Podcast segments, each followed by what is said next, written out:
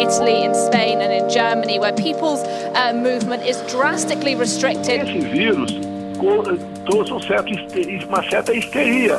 Sobre a atual situação do coronavírus. Aos poucos ele foi se espalhando pelo mundo todo. Recentemente chegou ao Brasil. Nos últimos dias a gente tem vivido algo muito diferente. As nossas atividades presenciais estão suspensas, mas a gente não precisa parar.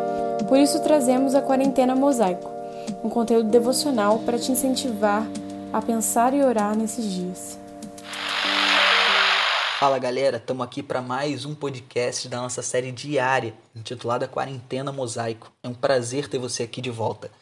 E hoje eu queria falar um pouquinho sobre arrependimento. E para isso eu queria começar falando da parábola do filho pródigo. Eu não sei se você sabe, mas a nossa última base, a nossa última EBD foi sobre o filho pródigo e ela tá toda aqui em podcast, então vale muito a pena você dar uma conferida aqui e ouvir toda essa base, que eu tenho certeza que Deus vai falar muito com você é, a partir dessa base, beleza?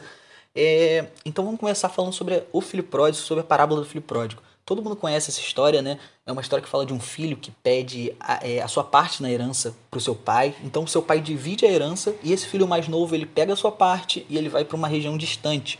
E ele acaba gastando de forma irresponsável, como a Bíblia fala, e por conta disso ele começa a passar necessidade. É aí então que ele consegue um trabalho para cuidar dos porcos. E a Bíblia diz que ele desejava até comer o que os porcos comiam. É, e vocês sabem que até hoje, né, o porco é um animal impuro para o judeu e por isso trabalhar com os porcos, viver entre os porcos é literalmente o fundo do poço para alguém naquela época.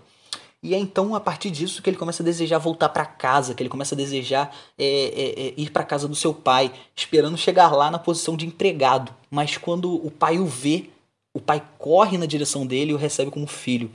Portanto, essa parábola traz que o filho volta para casa né, ao perceber que viver como os empregados do pai é melhor do que viver da maneira que ele vinha vivendo. Mas o pai o recebe de volta como filho, correndo na sua direção antes mesmo do filho pedir perdão. Deixa eu te falar uma coisa: a iniciativa é sempre do pai. Antes mesmo de nós corrermos na direção dele, ele já corre na nossa direção para nos abraçar, e, e, nos receber como filho. A iniciativa já partiu dele dois mil anos atrás, na figura de Jesus, porque ele mandou Jesus morrer numa cruz por amor a você. Então, isso já era Deus correndo na sua direção antes mesmo de você correr na direção dele.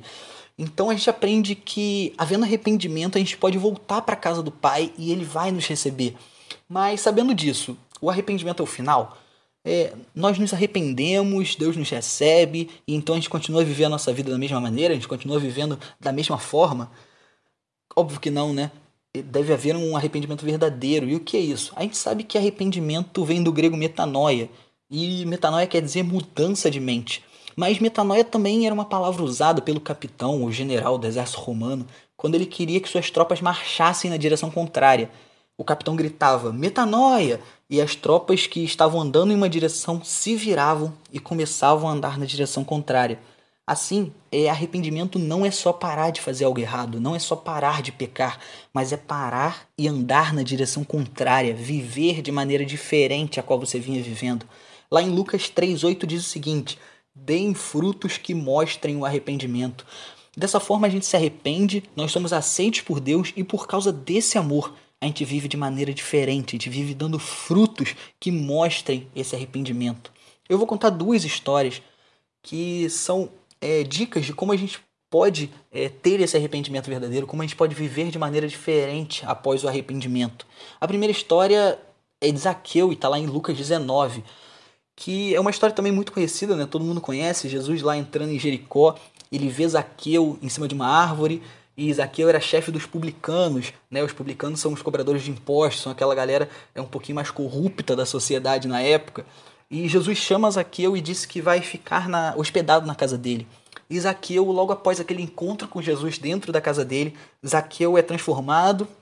E a Bíblia fala no versículo 8 o seguinte: Mas Zaqueu levantou-se e disse ao Senhor: Olha, Senhor, estou dando a metade dos bens dos meus bens aos pobres, e se alguém e se de alguém extorquir alguma coisa, devolverei quatro vezes mais.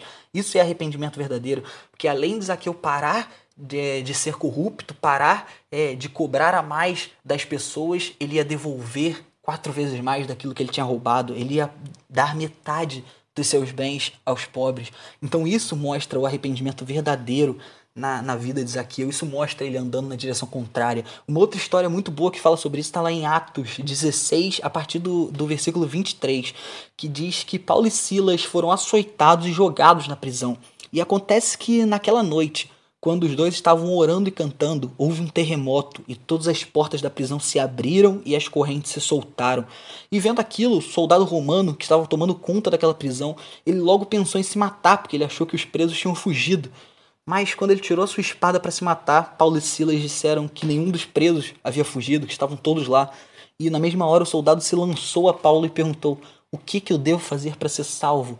E Paulo respondeu que bastava crer no Senhor Jesus. Aí beleza, ele está salvo e ele pode continuar vivendo da mesma maneira? Não, a Bíblia diz que naquela mesma noite o soldado lavou as feridas dos presos. Feridas essas que provavelmente ele ajudou a causar, que ele ajudou é, é, a, a, fazer aquelas feridas, ele estava lá lavando aquelas feridas, mostrando o seu arrependimento verdadeiro. E é isso que eu desejo que a gente consiga viver uma vida de arrependimento verdadeiro, caminhando na direção contrária do pecado, da nossa velha vida, a gente começa a caminhar na direção contrária para uma vida nova em Jesus Cristo a partir do nosso arrependimento. E sabe como a gente pode fazer isso de maneira prática? Eu sei que nos dias que a gente tem vivido, esse confinamento todo, é, eu tenho ouvido várias histórias de pessoas que têm brigado com os pais, brigado entre os irmãos, brigado com a família, porque eu acho que às vezes é até normal, né? Porque a gente não aguenta mais um olhar para a cara do outro nesse tempo de confinamento. Mas e se ao invés disso, se ao invés de dirigir palavras de ódio, palavras de briga, para outra pessoa, a gente começasse a dirigir palavras de amor, palavras de bondade na direção dessas pessoas, ir lá e dar um abraço na pessoa que você ama, que está aí convivendo com você e que há muito tempo você tem brigado, você tem é, feito pequenas discussõezinhas, com a necessidade, a gente pode viver de maneira contrária a isso, a gente pode só dirigir palavras de amor, palavras de bondade, palavras que sejam úteis àquelas pessoas. A gente pode tentar fazer isso, vamos fazer isso? Eu tenho orado muito por essas por, por nós, né, que estamos é, em confinamento, que esse tempo seja um tempo de crescimento e não um tempo que nos separe mais ainda. Então, Deus abençoe você. Espero que essa palavra tenha sido útil de alguma forma para você nesse dia, nessa noite, nessa tarde que você esteja é, ouvindo essa palavra, tá bom? Deus te abençoe. E agora eu queria fazer uma indicação para vocês, e essa indicação é uma homenagem para o Rafael. Eu queria indicar para vocês o, o filme Senhor dos Anéis, né? A trilogia do Senhor dos Anéis.